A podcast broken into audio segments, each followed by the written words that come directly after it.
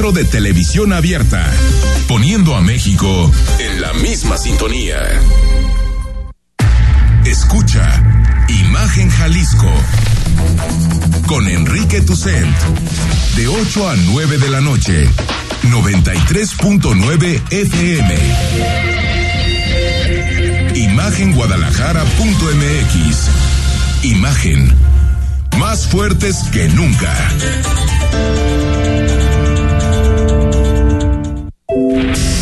Facebook. Imagen Radio Guadalajara. Imagen. Más fuertes que nunca. Son las ocho en punto. Gracias por estar con nosotros de aquí hasta las nueve. Toda la información, el análisis, las opiniones, todo lo que tienes que saber para terminar el día en Imagen Jalisco. Te vamos a decir qué pasó con la concesión de CAPSA, si pasó algo, si no, y los presidentes municipales le entraron al tema. ¿Cuál es la versión real de lo que sucede con las fichas de desaparecidos que estaban pegadas en la ciudad? Eh, se mandaron por, se quitaron por orden del fiscal, del secretario de Seguridad Pública, del gobierno de Jalisco. ¿Qué está detrás de esto que generó tanto debate y tanta discusión en estos últimos días? También intercambio. Eh, eh, ayer te platicamos, el cardenal dijo más en tono, digamos, no, no, no tan serio, pero que él también había sido detenido por un retén. Y el gobernador enfatizó y dijo que no hay retenes del crimen organizado en Jalisco. Se desató balacera en Puebla por, por la vacunación. Nuevos secretarios del gabinete del gobierno de Jalisco que levantan, o no tan nuevos, pero que levantan ahora sí la mano para la gubernatura de forma clara y posible cambio en el plan. No, no posible cambio. Habrá cambio en el, en el plan. Se va Mario Silva, por supuesto, la mañanera, el presidente de la República, todo lo que nos deja y hasta cosas que se le vienen a la cabeza a Alejandro Moreno. Alito, estimado Rodrigo, ¿cómo estás? Qué gusto, Enrique. Buenas noches a todos. Martes. ¿Qué crees que propone Alito? A ver, dime, suéltala. Crees? ¿Con qué crees que Alejandro inicia Moreno. su campaña de cara a, pues yo creo que quiere ser candidato a la presidencia del PRI, me imagino. No me, imagino. A ver, propone ¿ya, ya le dieron el amparo o no? facilitar portación de armas en casas y negocios. Ay, no, es que, es que ya. Es que si serás, Alito. si no estás viendo lo que está pasando en Estados Unidos, que por fin llegaron a un acuerdo para poder regular un poco el acceso a armas y este cuate dice, para enfrentar la violencia hay que armar a la población, verdaderamente. Pero imagínate. Y después nos preguntamos por qué la oposición está en Saturno Era- o, en, o en Neptuno. Era lo que te iba a decir exactamente. Imagínate, llega la oposición. Oigan, ya tenemos finalmente, después de tres años, encontramos una narrativa en contra de esta desgracia que es el, el movimiento de regeneración nacional. Vamos a armar a todos los Vamos a mexicanos. armar a todos los mexicanos. Y ¡boom! Se acabó todo. Salió Alito. Alito como trompito. No, no, por- no como trompo, cosa. sino como Trump. Sí, como- Alito como Trump. Como Donald seguramente están están ahí, eh, eh, pues, eh, que, eh, ambos están compartiendo algunos asesores, me imagino, y por eso proponen cosas tan descabelladas y que no tienen ninguna Pues yo eficacia creo que Va por como proponer tendrán- como proponer que se armen a las personas en este país que me parece que es una desgracia. Rodrigo La Rosa, estuviste con los presidentes municipales y con CAPSA. Recordemos, el viernes pasado se cumplían los 10 días que Salvador Zamora puso sobre la mesa para revisar la concesión de CAPSA. ¿Y qué pasó? ¿Qué dijeron los presidentes? Pues, a, a ver, si te digo que nada, puede parecer exagerado, pero creo que por ahí va la, la cosa porque dan un ultimátum que ahora sí va a ser un último ultimátum, según, según ellos. Que los ultimátums siempre tienen que ser últimos, ¿no? Su palabra lo dice. Pero este, este sí va a ser un A ver, último son ultimátums ultimátum. en la política jalisciense, ¿no? Que es más como, te mando un aviso en los medios. Bueno, si, si te parece, podemos escuchar en primer lugar al alcalde de Tonalá, Sergio Chávez, porque básicamente hablaba de que CAPSA hacía un divide y vencerás y trataba de manipular a cada alcalde entre sí. El Salto y Tlajomulco finali- como finalidad que CAPSA entregue la información a todos por igual y que nos permita exigir la presentación de un servicio adecuado. La empresa CAPSA se ha empeñado en convertirnos en sus adversarios, con deficiente servicio, con mentiras, donde una cosa le dice a Guadalajara Otra cosa le dice a Tlajomulco, otra cosa le dice al Salto y a nosotros nos sale con otra cosa. La ruta jurídica es O sea, teléfono descompuesto. Le dice a todo el mundo lo que quiere escuchar. Bueno, eso dijo el alcalde de, de Tonalá. ¿Qué dijo Salvador Zamora? Salvador Zamora, fíjate, hablábamos de que el pasado 14 de junio, recordarás, hizo la protesta afuera de, de CAPSA, de que tiró cinco toneladas y to- toda la disputa que se generó, pero ¿dónde resulta que ahora sí hay buen servicio por parte de esta empresa en Tlajomulco? Desde que pusimos el ultimátum, casualmente la empresa ha cumplido a cabalidad, al menos en Tlajomulco, con todas las rutas de recolección. Ha estado eh, funcionando la estación de transferencia de la Cajilota como una estación de transferencia.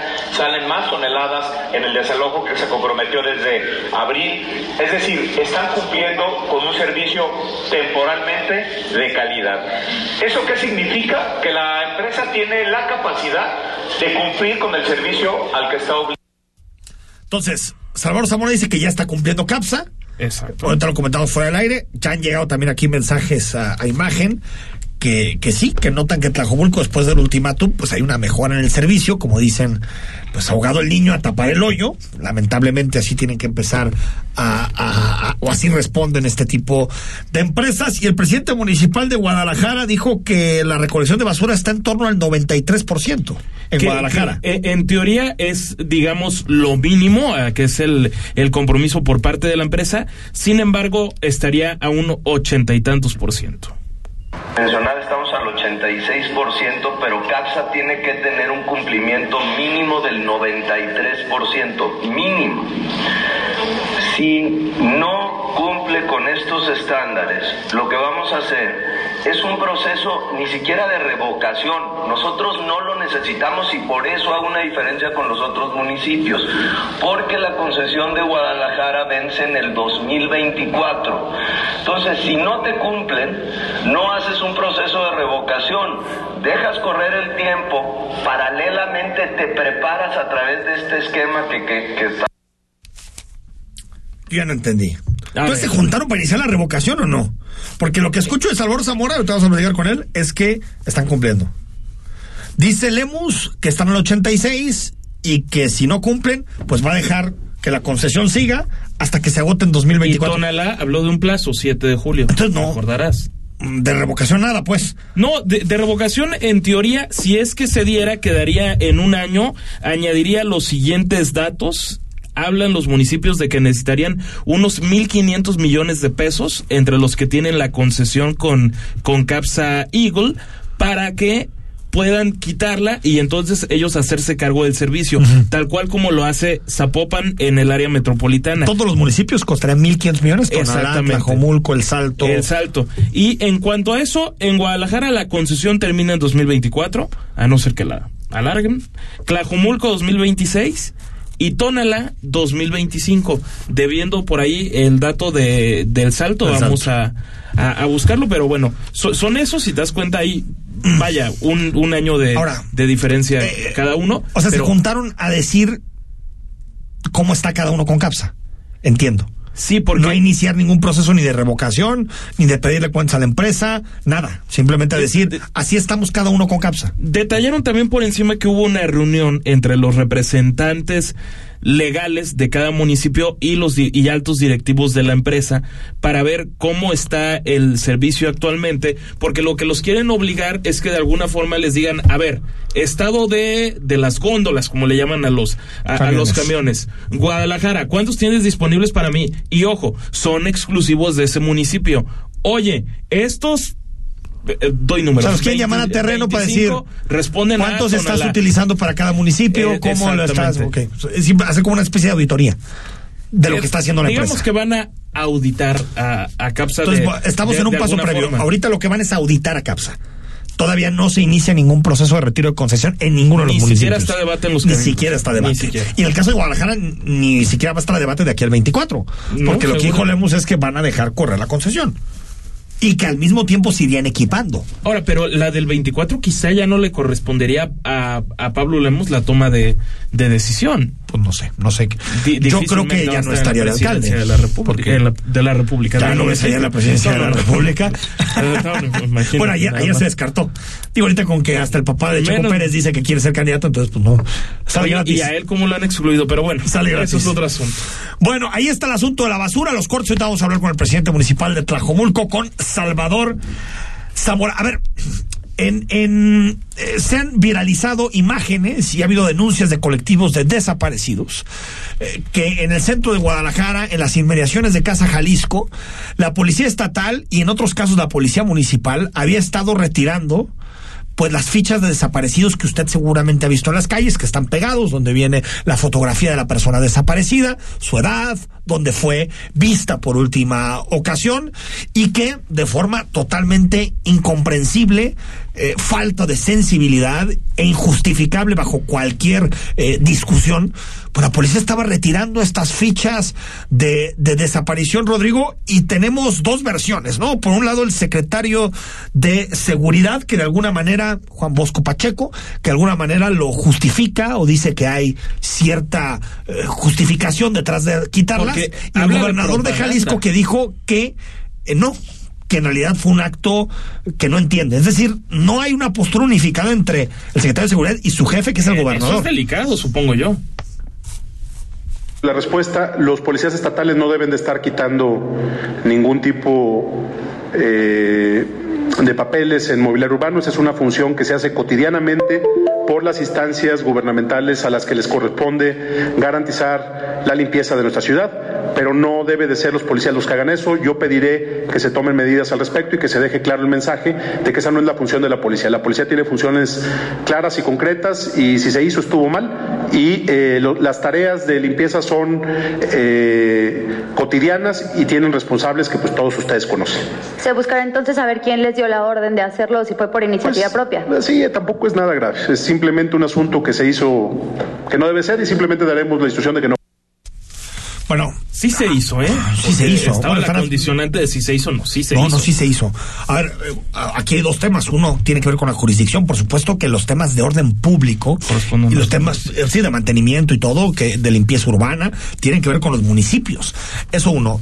Eh, Pero las fotografías y los videos que hemos visto son elementos estatales. O sea, están claros. Dice policía estatal, es negros, o sea, no, no, hay, no hay mucho que debatir. Ahora, a mí me queda claro que los policías no actúan porque se les viene a la cabeza. Hoy nos levantamos y vamos a empezar a cambiar y No, a quitar fichas de hubo desaparecidos. una orden superior. Y yo creo que, ¿qué digo? A ver, ¿qué dijo Bosco? A ver, lo, lo que pasa es que Bosco insinuó que había una especie de propaganda indebida. Pero ¿cuál es la propaganda indebida de que colectivos de desaparecidos que hicieron una marcha importante, más o menos 300 personas que llegaron a Casa Jalisco el domingo y que pegaron postes alrededor? Todo esto en, digamos, la zona de lo que es Providencia, aquí en el área metropolitana de, de, de Guadalajara. Enrique, de entrada, ¿dónde está la propaganda indebida? Y aparte de eso, lo, lo que tú hablas, la insensibilidad de, de, de todo eso, de temas que con más que los quiten tampoco tendrían por qué desaparecer de la opinión pública, No. porque es el tema. No, a ver, a ver, el tema de fondo es encontrar los desaparecidos. ¿no? Exactamente, y es el asunto único tema. De, de fondo y creo que también nos hemos ido familiarizando todos con este tema. Está también la, la, la glorieta de las y los desaparecidos, donde creo que en general por la ciudadanía y por las autoridades ha habido respeto a ese espacio. Y ¿no? creo que un está bien espacio- recibida, ¿eh? Como un espacio positivo y con un espacio en donde se divulga eh, pues todas estas personas que no están y que tenemos que buscar. A mí me, me, me preocupan dos cosas. La, la, la, la primera, eh, que, que, que a alguien se le ocurra hacer esto. O sea, es que yo, yo no, yo no entiendo en qué cabeza de secretario de seguridad cabe pedir esto. Pedirle a sus policías, porque los policías reciben órdenes, Rodrigo. Y lamentablemente la gente ve eso y dice, ¿qué policías tan insensibles? Pues no es que el policía se mande solo. El policía recibe órdenes del secretario de Seguridad Pública. O, o de, o de un comandante o de quien sea. Habrá que ver quién dio la orden. Por eso. Quizá por eso porque la pregunta era pertinente. La pregunta que se le hizo al gobernador, ¿quién dio la orden? Uno. Y dos, me preocupa, fíjate, porque leo las declaraciones del, del secretario de Seguridad y, y de verdad Cantinflas eh, verdaderamente es un eh, filósofo nietzscheano compararlo con estos. Fíjate, las fichas de búsqueda, yo no sé lo que me están diciendo al respecto. Pueden ser mucho tipo de propaganda, un sinfín de actividades que algunas de ellas no pueden estar en la vía pública y por eso es que se toman las medidas. Dice que es no propaganda. necesariamente de ficha, de cualquier tipo de propaganda no autorizada. Ellos hacen su trabajo. Le reitero que es cubrir las manifestaciones. No, no entiendo bien. Lo único que entiendo es que cree que poner una fotografía de donde está tu hijo o tu hija desaparecido es propaganda. Es Y- lo único que le entiendo, porque lo demás es inentendible. Y no es trabajo inentendible. y no es trabajo de la policía del estado estar limpiando Pero- los la- las cosas que cosa, aparezcan en, el, en el Todo el mundo público. pega. eh, eh, eh, también cuando hay un perrito que se pierde en el barrio, eh, pegas una hoja donde dicen quien vea a Daisy, por favor, cámara. por eso. me tocó verlo en eh, Chapultepec el domingo apenas. Es que de verdad, yo, yo, yo sí creo que más allá de que pueda llegar a ser una anécdota, me parece que sí te habla de, de pues, una Secretaría de Seguridad Pública que no existe. Recuerdan que este, eh, eh, Bosco Pacheco, es también el que se encarga de la policía vial. O sea, es que Sí, todo, que- todo te habla de, un de una institución en donde no hemos visto resultados en este sexenio. En otras seguramente sí, en transporte, pero en estas me parece que, que el secretario de Seguridad Oye, actual y el anterior han quedado Enrique, muchísimo ¿y no podría dar una postura a Ricardo Sánchez Berúben como coordinador del Pues gabinete? de tal vez en algún momento. Bueno, vamos a ir al corte. Seguimos hablando del tema de la seguridad. Hoy el gobernador respondió un poco a las declaraciones de del cardenal sobre los retenes en Jalisco. Todo sobre lo que hoy declaró el gobernador. Balacera, tremendo. Balacera en en Puebla. Iba por una persona en un módulo de vacunación y las la noticia terrible de lo que sucedió en Texas realmente es para eh, consternarnos. Recordemos un poco que decenas de personas murieron prácticamente ahogadas de calor, calcinadas en un tráiler, otro tráiler de la muerte, muy cerca de San Antonio, 150 millas al norte de la frontera. Hasta el momento, Rodrigo de la Rosa, ya son 27 los mexicanos muertos en el tráiler de Texas. Es una cosa de Es una- espanto. sí, no es una tragedia. Vamos al corte, conversamos unos minutos con Salvador Zamora, más adelante Héctor Pizano, el director de pensiones, y muchísima más información. Quédate en imagen. El análisis político. A la voz de Enrique Tucent. En Imagen Jalisco. Regresamos. ¿Por qué es valioso el protocolo del INE para la atención a víctimas de violencia política contra las mujeres? Se mencionan distintas características de las mujeres que pueden sufrir violencia política en razón de género. Ponen el centro a la víctima y brindarle los primeros auxilios psicológicos. El protocolo lo podemos conocer en la página oficial del INE, INE.mx. El INE lo construimos todas y todos. INE. Mexico. Sábados y domingos en punto de las 7 de la mañana. Con Ana María Salazar. La información precisa de la semana. Análisis y entrevistas en un formato diferente. Completamente en inglés. Living in Mexico. Saturdays and Sundays at 7 a.m. with Ana María Salazar. Imagen Radio. Poniendo a México en la misma sintonía.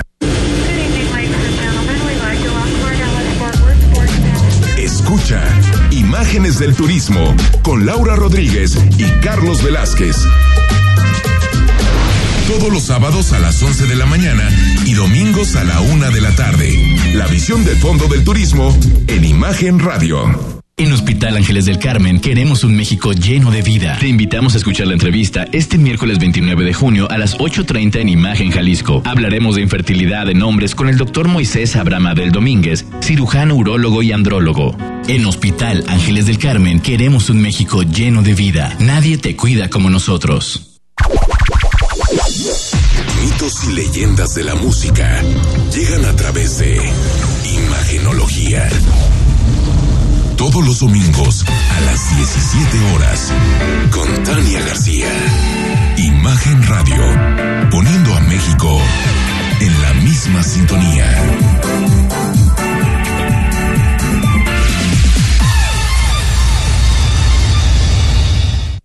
Hoy en día hay muchas maneras de enterarte de lo que está pasando en tu ciudad y en el mundo. Pero en Imagen Radio hay un programa que solo te habla de lo más.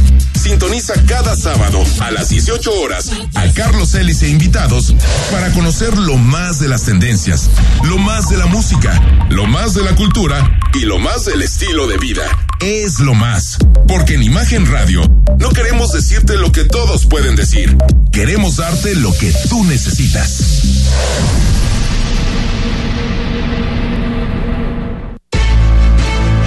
Estás escuchando Imagen Jalisco con Enrique Tucent. Twitter, arroba Imagen Radio GDL. Imagen, más fuertes que nunca. 8 de la noche con 20 minutos. Gracias por estar con nosotros. Estamos totalmente en vivo en Imagen Radio. Noche de martes, hablando de los principales temas que son noticia a nivel estatal y a nivel nacional. Te recuerdo que como cada semana te regalamos un libro con el WhatsApp 33 15 63 81 36. Te lo repito, 33 15 63 81 36. Escríbenos. Esta semana tenemos una novela que seguramente te interesa: La Puerta de los Ángeles de Penélope Fitzgerald. Bueno, decíamos intercambio de, de yo no diría que, que de, de declaraciones, sino posturas entre el cardenal. Robles y el gobernador Alfaro. Eh, ayer el cardenal Robles dijo que, que bueno, que, que, le había tocado ya yendo al norte del estado, ahí en la frontera con Zacatecas, le había tocado ya un retén.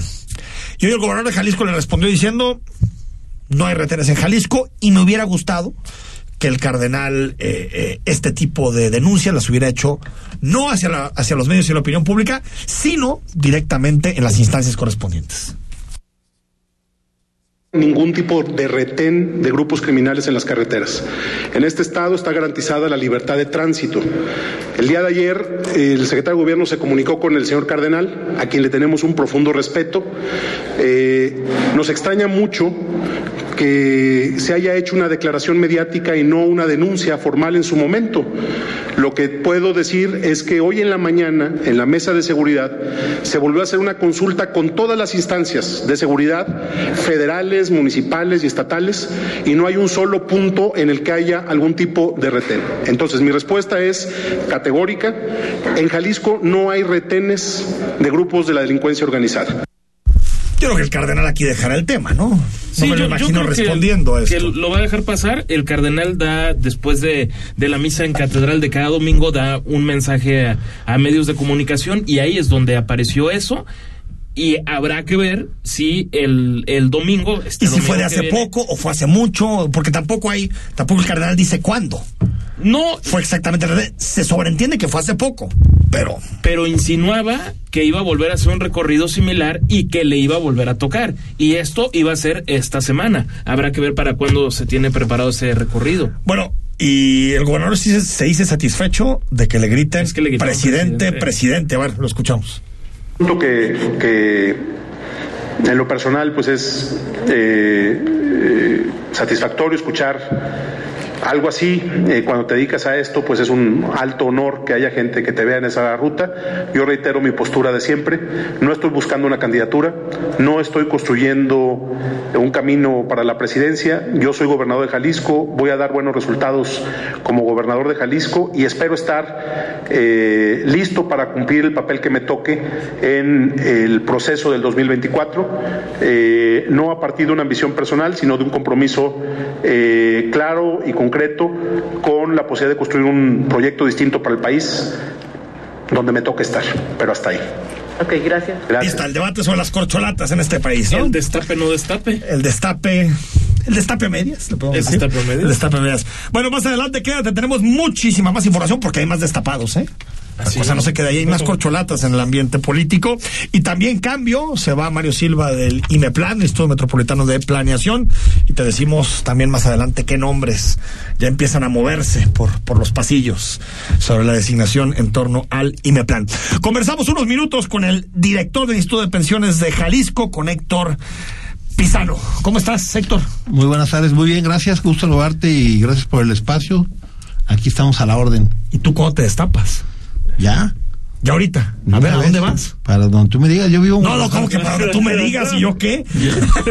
Yo vivo en Guadalajara y tú. Yo vivo en Zapopan, Ah, pero tengo mi credencial electoral en Guadalajara. Qué bueno, es una buena noticia. Sí, ¿no? Entonces sí, ya. Importante. Te podemos decir que, Vamos, vamos a ver qué pasa más adelante, ¿no? Ahorita creo que es muy pronto. que Héctor Pizano es una corcholata para Guadalajara. ¿podemos Una corcholata, no? pero, no, pero aquí vivimos, aquí trabajamos y bueno, esperemos que haya eh, a partir del domingo, del sábado que ya tuvimos la, la asamblea en, en Unión Ciudadano, ya quedó claro cuál va a ser el esquema, los tiempos, pues ahorita hay mucho que hacer, mucho trabajo que cumplir. Al buen entendedor, pocas palabras, ¿no? Eh, Héctor Pizano, a ver, nos enteramos ya de, de los avances en la investigación y en específico de las órdenes de detención por el saqueo de Abengoa al Instituto de Pensiones del Estado de Jalisco, eh, Héctor Pizano. No sé qué esperas del fin de semana, porque el fin de semana pues se concluye. Sabremos si estas personas señaladas terminan en prisión. Bueno, primero que nada tengo que estar eh, tranquilo de que por fin los procedimientos que instauramos eh, transitaron, caminaron, la fiscalía está haciendo su trabajo de una manera muy, profesional. Hay que señalar que estas denuncias se hicieron con una fundamentación y motivación eh, técnica y jurídica muy eh, profunda que la Contraloría fue quien coadyuvó para que esto fuera de esa manera. Eh, la Contralora en todos los temas que tienen que ver con IPEJAL, desde que llegamos el 8 de marzo del año pasado, ha estado técnicamente en las oficinas de IPEJAL permanentemente, con todos los cajones abiertos, revisando todos los expedientes de todos los temas, los contratos, las concesiones, las inversiones, los desarrollos inmobiliarios, y un tema particularmente que le ha dolido a los trabajadores del IPEJAL, a los pensiones y jubilados, es eh, los temas de inversiones que han generado sobre todo temor en la pérdida de los recursos, particularmente la que estamos hablando, Bengoa, casi 700 millones de pesos, y que obviamente requerían de un tratamiento ya judicial para determinar primero quiénes pudieran tener una responsabilidad, qué tipo de responsabilidad y qué sanciones. Y lo más importante, cómo podríamos lograr la reparación del daño, que es lo que nos importa. Son los, son los recursos de los trabajadores que aportaron al Instituto de Pensiones y que fueron invertidos a juicio de nosotros de una manera irregular y debida, porque las políticas, los lineamientos de inversión que están previamente publicadas y que son de pleno conocimiento de quienes toman las decisiones, decían que no podías invertir en un papel de esta calidad de riesgo, decían que no podías invertir de esta naturaleza y ese porcentaje y que sobre todo no podías tomar fondos del llamado CEDAR. Al momento que toman la decisión de llevar a cabo esta inversión, pues para desgracia de quien toma la decisión y obviamente el instituto, resulta que el pronóstico se cumple. Esta empresa se va en concurso mercantil, no solo en México, sino en España. Eh, estamos obviamente tratando con los procedimientos de recuperar lo que se pueda recuperar de la empresa. Sin embargo, técnicamente Banco Base se apropió de lo poco que había de, de Abengoa y como tú sabes, técnicamente no hay nada. Entonces, independientemente de, de, que continuemos con el tema de la empresa buscando en el concurso a ver qué podemos recuperar, lo que sí tenías que fincar son responsabilidades a quienes tomaron esa decisión y pusieron en riesgo recursos del instituto. es Fidel N y Katia N. Tiene que ver sobre todo con, eh, nosotros señalamos al comité de inversión. Ok. Y estos son los que en la denuncia avanzan con el tema de la vinculación a proceso. Y bueno obviamente eh, quienes tienen una decisión importante determinación y firma con este tema de particular de la inversión pues son los que hasta este momento el juez está determinando sujetarlos al proceso determinar la prisión preventiva etcétera. Pero lo que insisto importante para hoy la dirección de IPEJAL y para el gobierno del estado que fue la institución del gobernador Enrique Alfaro es que pudiéramos por fin quitar ese velo de impunidad que parece que ha acompañado IPEJAL durante muchos años Sí, es la primera vez que hay gente ya imputada y vinculada, ¿no?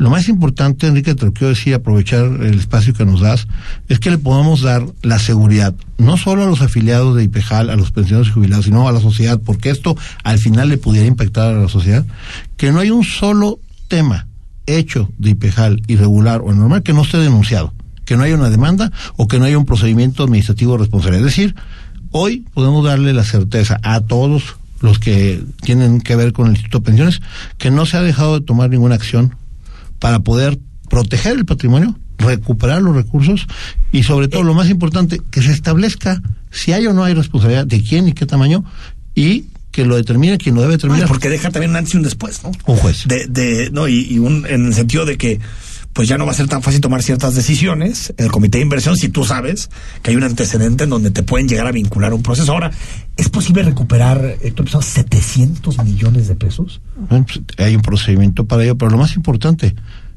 estamos tomando acciones correctivas para que no vuelva a pasar.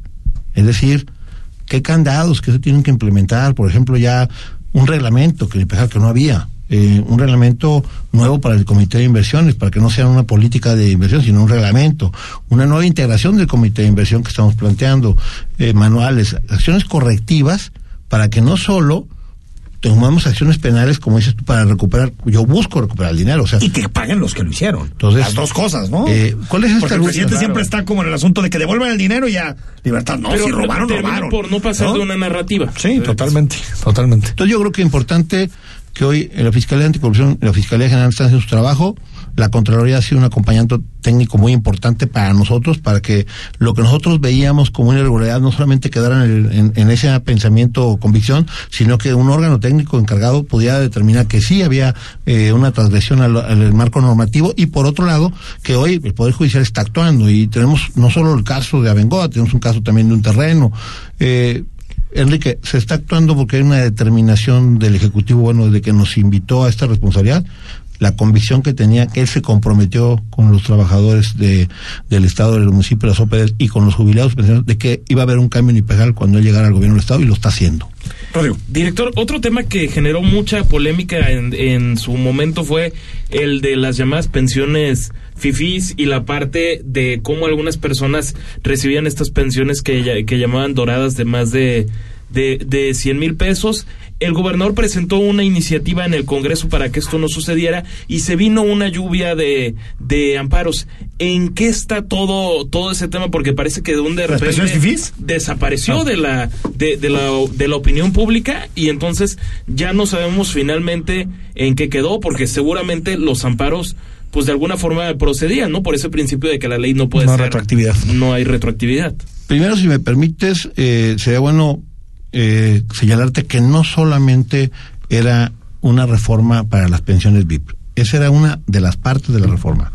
La reforma tuvo cuatro puntos que fueron aprobados por unanimidad del Congreso. Yo celebro eso, ¿eh? que, que las fuerzas políticas en un tema de esta naturaleza tuvieron la sensibilidad para ir en conjunto y aprobar con la celeridad necesaria y sobre todo con la tingencia que, que logramos. Primero, darle seguridad social a todos los trabajadores supernumerarios que antes tenían una exclusión expresa en la ley. Es decir, ningún trabajador supernumerario de las OPDs, de los municipios del Estado, está, estaba contemplado en que le pudiera dar seguridad social, llámese en los este menos caso. privilegiados ¿no? Entonces, a hoy, nuestro objetivo era que poder tener la protección, los, los supernumerarios que eran un universo de 7000, ya van más de 6000 ya registrados en PEGAL. Esa fue la una de las primeras Y que reformas. aportan también. ¿no? La segunda, la de segunda reforma es que, aunque te parezca increíble, solamente había do- 22 municipios y- y afiliados al, al IPEJAL. La reforma se estableció para darle fecha cierta para que este año se tienen que afiliar al IPEJAL. Los otros 103 que no estaban, ya uno ya se afilió, Islabocán, traemos 37 en proceso que fueron a pedir asesoría de orientación y esperaremos lograr que todos se afilien porque lo más importante, insisto, es podamos garantizar que todos tienen seguridad social. Aparte, obviamente vas a generar un flujo importante viabilidad que de va pensiones de a cara al fortalecer futuro, a pensiones y es un cumplimiento de la ley porque la ley ya decía que tenían que contar con, pero no ponía fecha cierta ni tampoco un mecanismo. Ya lo establecimos. Esa fue otra de las reformas que hizo el gobernador.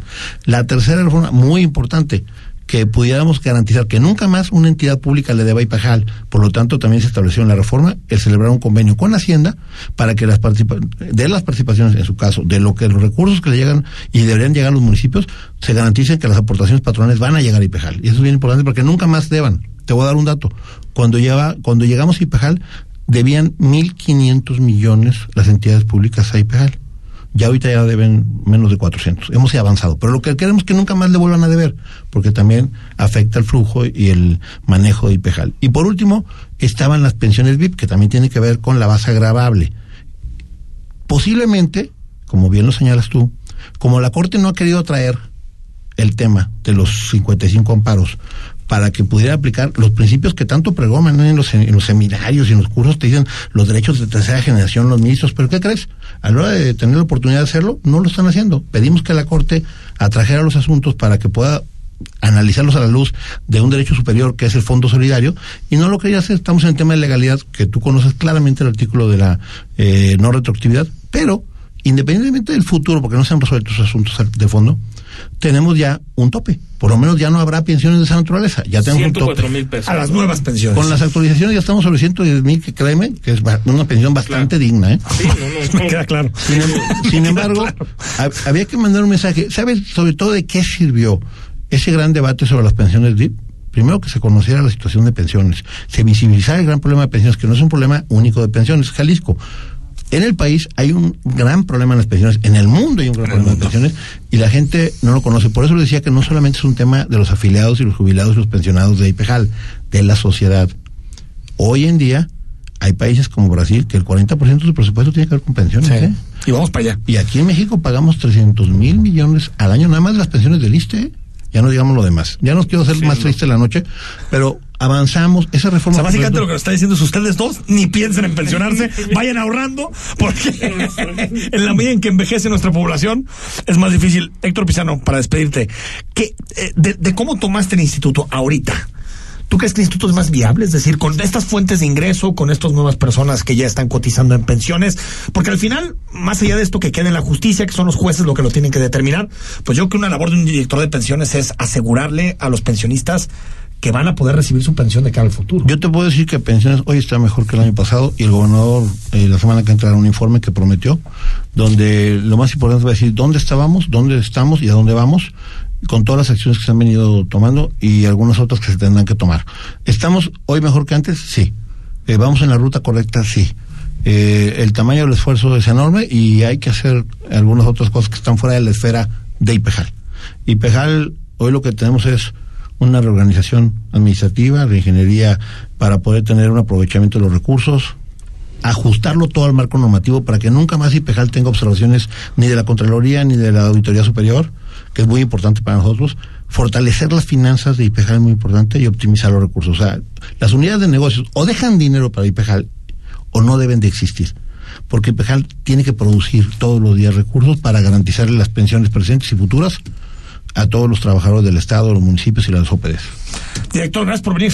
Gracias, Es tu casa. muchas gracias. ¿eh? Gracias. Buenas noches. Vamos al corte, hablamos con el alcalde de Tlajumulco, Salvador Zamora, y mucha información. Nos queda. Todavía queda. Todavía. El análisis político. A la voz de Enrique Tucent. En Imagen Jalisco. Regresamos.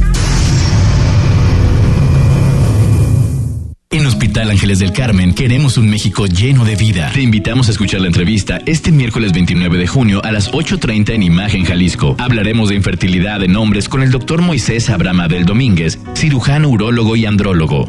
En Hospital Ángeles del Carmen queremos un México lleno de vida. Nadie te cuida como nosotros. Darío Celis es el referente de los negocios en México. Conoce el análisis a profundidad de los mejores especialistas en finanzas y negocios. De lunes a viernes, de 5.30 a 6.30. La mejor manera de estar enterado del balance económico, solo en negocios en imagen. Imagen Radio, poniendo a México en la misma sintonía. El precio del éxito es trabajar duro, tener dedicación y determinación, inspirar a los demás. Tu trabajo va a llenar una gran parte de tu vida y la única forma de estar realmente satisfecho es disfrutarlo. Nuestro trabajo es crear sillas y muebles para oficina que te hagan disfrutar tu vida, tus espacios. Versa Concepto, liderazgo en sillas y muebles para oficina. www.versa.com.mx Te invitamos a que nos acompañes de lunes a viernes, de 3.30 a 4.30 de la tarde, en un programa donde los temas deportivos y el debate son parte del juego. El primer protagonista eres tú. La alineación está compuesta por Pablo Carrillo, Juan Carlos Veraza y Christopher Rivera. El mundo de los deportes resumido en una frase. Palabra del deporte. Por Imagen Radio.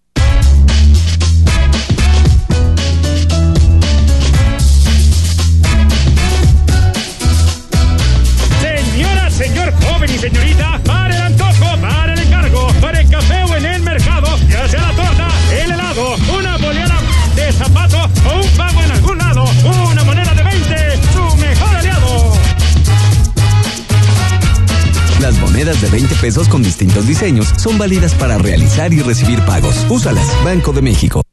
La vida de los santos de la semana. La explicación del Evangelio. El cuento para los niños y mucho más. Con el Padre José de Jesús Aguilar Valdés en Resonancias de Fe. El espacio familiar donde aprenderás mucho sobre nuestra religión católica y donde tu fe se reforzará cada día más. Escúchalo todos los domingos, de 9 a 10 de la mañana, en Imagen Radio. Estás escuchando Imagen Jalisco con Enrique Tucen. Instagram, arroba Imagen Radio GDL. Imagen, más fuertes que nunca. El presidente Andrés Manuel López Obrador lamentó las muertes en Texas. 50 inmigrantes, la mitad de origen mexicano. El presidente lamentó los hechos en la mañanera y de paso se lanzó contra los legisladores de los Estados Unidos. Escuchamos al presidente. A los migrantes. Ah, porque eso es cuestionado por los opositores.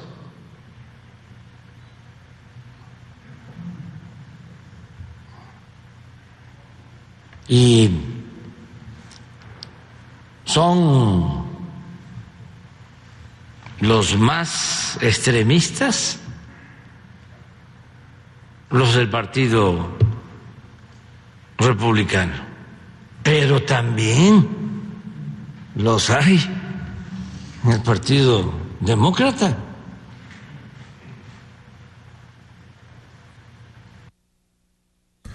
Pues qué tragedia, ¿no? Impresionante. Horrible.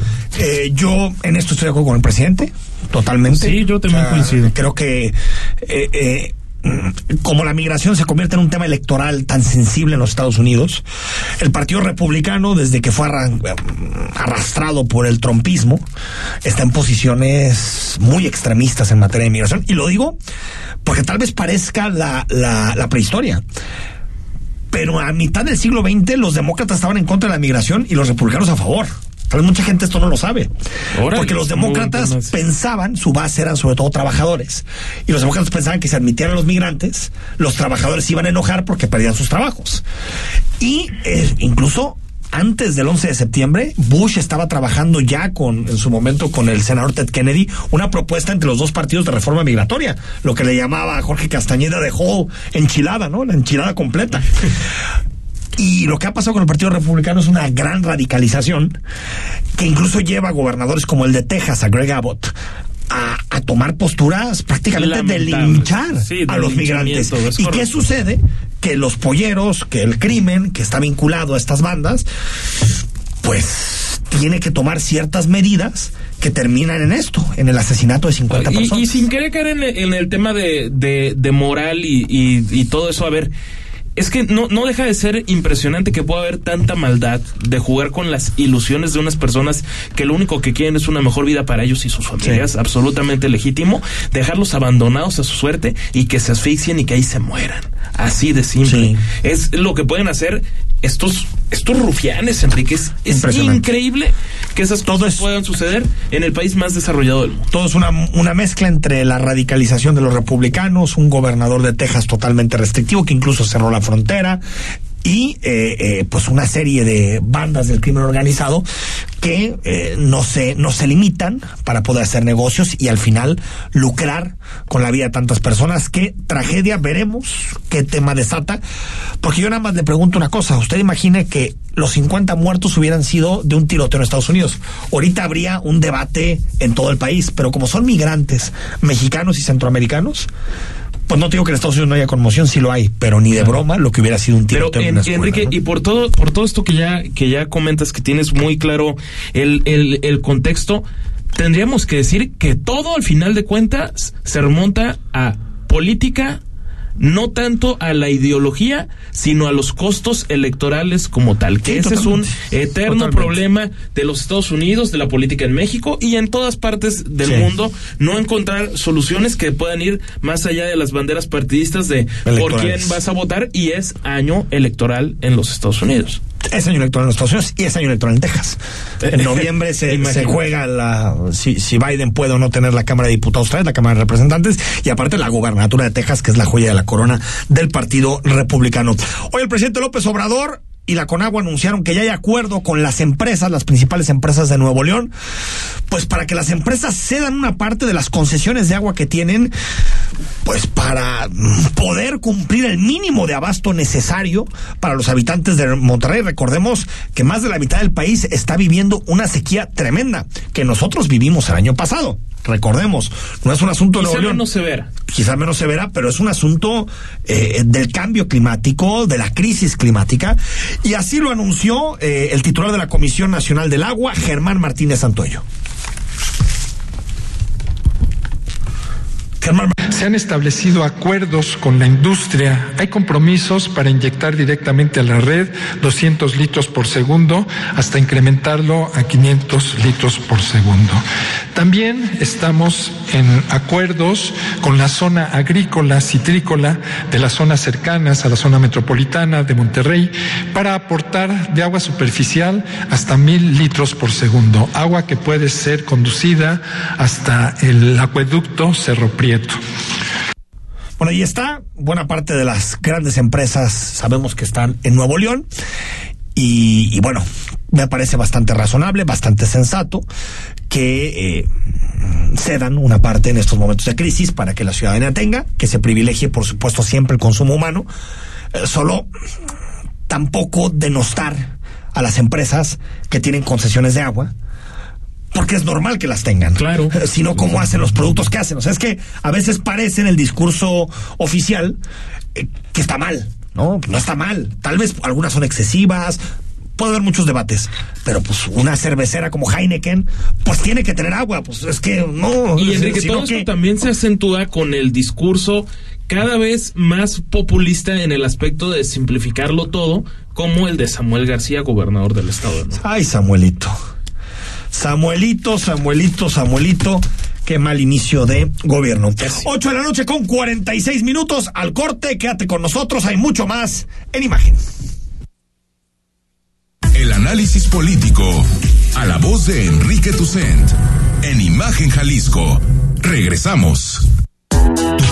Es liderar tu equipo. Nuestro trabajo es darte las herramientas para que tu staff trabaje mejor. Hagamos equipo. Tómate el tiempo hoy mismo para conocer nuestro mobiliario y verás que no todas las sillas de oficina son iguales. Verás que así trabajar es un placer. Versa Concepto. Liderazgo en sillas y muebles para oficina. www.versa.com.mx. La industria automotriz es innovación, seguridad, tecnología, movilidad y elegancia. En Autos en Imagen viajaremos juntos de lunes a viernes de 4.30 a 5.30 de la tarde por el apasionante mundo del automovilismo de la mano de Cristian Moreno. Pasión y experiencia por los autos por Imagen Radio, poniendo a México en la misma sintonía.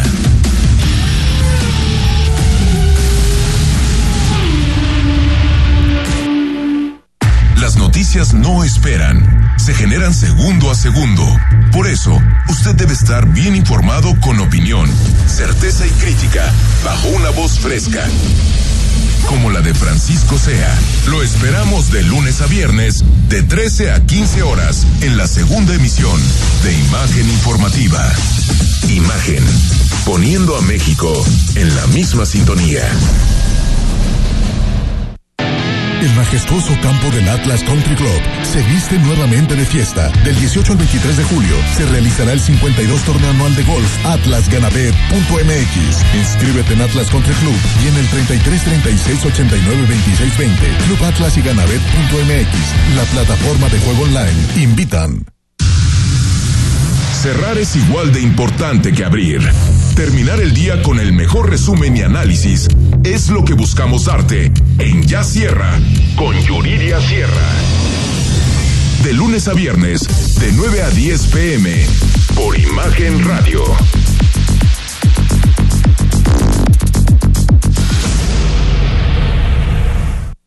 La información puede llegar dividida en tracks, contar historias que generan distintas atmósferas y forman parte de un momento de nuestra vida.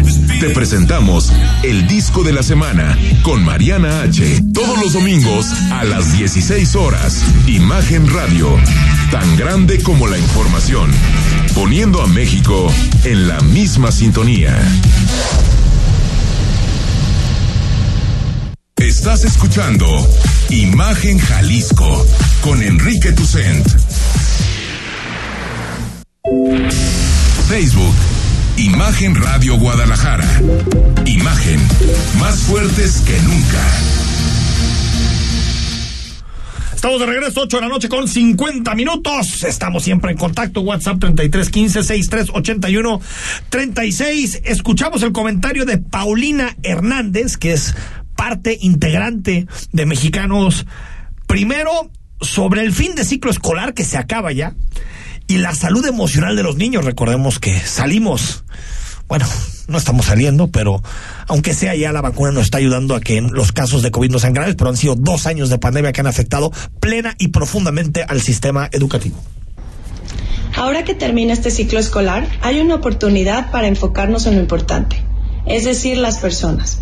Esos niños y niñas, su salud emocional, sus sentimientos, su manera de socializar con otros. Parece que ya pasó el peligro de la pandemia y sin embargo la sensación de miedo sigue. La ansiedad no se ha detenido mientras todos nosotros nos preocupamos por recuperar los aprendizajes perdidos con el cierre de las escuelas. Y eso va a tomar tiempo. Aquí un estudio reciente de Mexicanos Primero a nivel nacional nos presenta datos preocupantes como que el 65% de los niños y niñas y jóvenes reportan tener miedo. El 92% dice que les preocupa que les suceda algo malo en la familia. Lo que en tiempo previo a la pandemia, esta cifra apenas alcanzaba el 13%. Es difícil estudiar con miedo.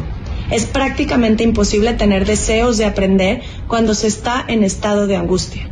Por eso suena lógico que el 25% de los adultos identifiquen que sus hijos e hijas tienen dificultad para concentrarse. Ya no estamos encerrados y podría decirse que el pánico que se tenía a contagiarse va disminuyendo y casi desapareciendo. Sin embargo, el estado de alerta en los más pequeños sigue y no debemos perder de vista que tenemos que atenderlo en los hogares y también en la escuela.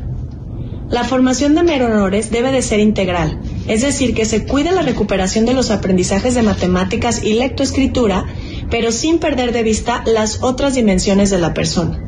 La física, la deportiva, la social, la emocional, la cultural, la artística.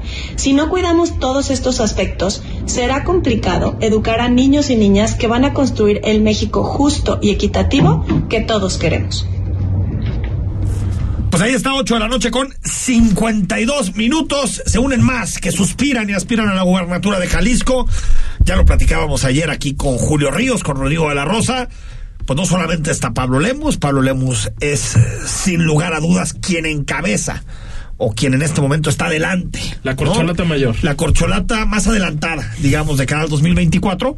Pero hay otros que se apuntan. Por ejemplo, el secretario de Desarrollo Social, Alberto Esquer, que ya lo dijo, sin temores y sin matices, yo quiero aspirar a ser gobernador de Jalisco. Lo he recorrido infinidad de veces, sé dónde falta agua, sé el estatus donde van las carreteras, los hospitales, y eso me ayuda a poder presentarles mis, mis cartas a mi partido para que donde se decida en su tiempo podamos estar participando. ¿Me gustaría estar en la boleta del 2024 para gobernador? Claro que por supuesto que sí. ¿A quién no le gustaría eh, en la trayectoria que yo tengo 20 años en el servicio público? Pues ahí está. Están para que no nos hagamos bolas. Yo creo que hay cuatro aspirantes a la gubernatura por Movimiento Ciudadano. Clemente Castañeda, Pablo Lemus, Alberto Esquer y Salvador Zamora. Creo que son los cuatro, las cuatro corcholatas Las del cuatro Faro. corcholatas. Aunque por ahí se, se había mencionado que Clemente tal vez buscaría primero Guadalajara. Habría Ahora sí que las corcholatas se pueden mover para distintos envases, pero eh, que son los cuatro más colocados, ¿no? En este momento queda claro. Sí, porque no perder en cuenta, Enrique, que Zapopan seguramente va a quedar huérfana por parte de Juan José Frangé, no le van a permitir reelegirse, creo yo, y entonces por ahí se podría colar Marco Valerio, más de uno que le coquetea a, a Zapopan, que a ver, es un municipio que cualquiera quisiera tenerlo, definitivamente.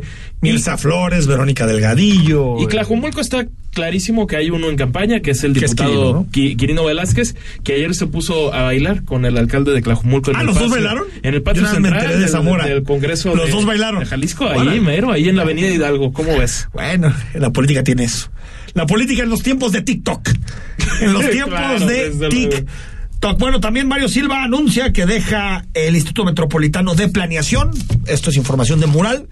Todo indica que se iría a formar parte del equipo de Samuel García. No sabemos si en su gobierno o en un instituto de planeación estilo Inmeplan, pero para Monterrey, no sabemos, pero bueno, fichaje neoleonés, ¿no? Ahora sí que Pues, ¿qué paquete los Tigres se llevaron aquí a un, pero a un, bueno. a un local, a Mario Silva, que seguramente pronto podremos conversar con él. Antes de irnos, pues, balacera en Puebla, en el centro de vacunación. Es que ya ni, Caray, Enrique. ya ni en los centros de y vacunación. niños ¿eh? vacunándose.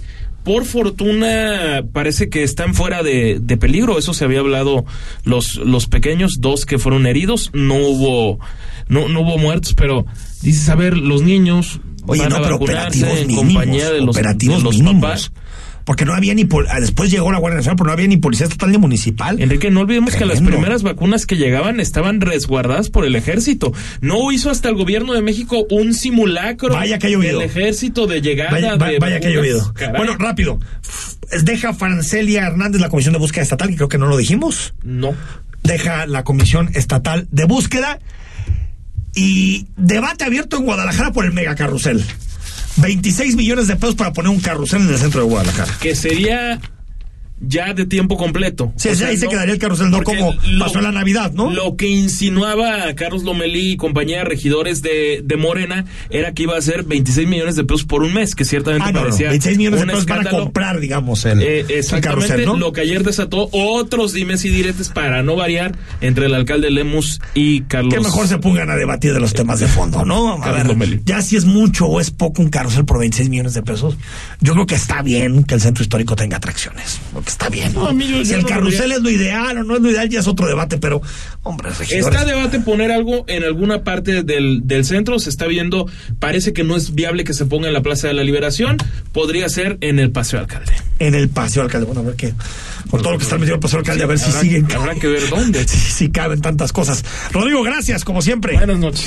Soy Enrique Tucen, mañana a las 8, mañana ya es miércoles, estamos contigo totalmente en vivo en imagen. Que descanses. Escucha Imagen Jalisco con Enrique Tucent de 8 a 9 de la noche 93.9 FM Imagenguadalajara.mx Imagen más fuertes que nunca.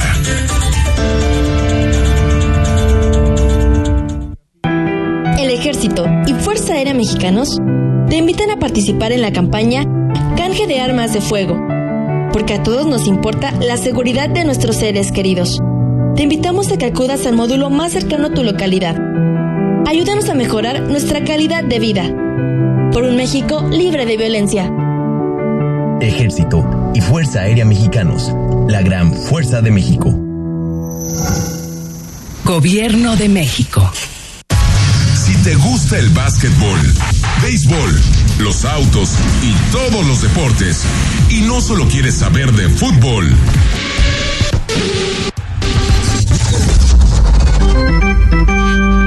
te invitamos a que escuches todos los domingos, de 8 a 10 de la noche, Imagen Deportiva, por Imagen Radio, poniendo a México en la misma sintonía. Mi nombre es Yaciel, tengo 30 años, soy de origen cubano y tengo tres años viviendo aquí en México. Lo más difícil de dejar mi país ha sido dejar atrás a mi familia. Lo mejor que he recibido por parte de México ha sido la aceptación. Yo creo que el mejor lugar para vivir es donde puedas tener una vida digna. La suma de colores, sabores y formas enriquece nuestra vida. Migrar es parte de nuestra historia, identidad y libertad. Migrar es humano. Comisión Nacional de los Derechos Humanos. Defendemos al pueblo. XH SC 93.9 MHz con 200.000 watts de potencia. Transmitiendo desde Avenida Rubén Darío 746 tercer piso, Colonia Lomas de Guevara, Guadalajara, Jalisco. Código postal 44657. Imagen. Poniendo a México en la misma sintonía.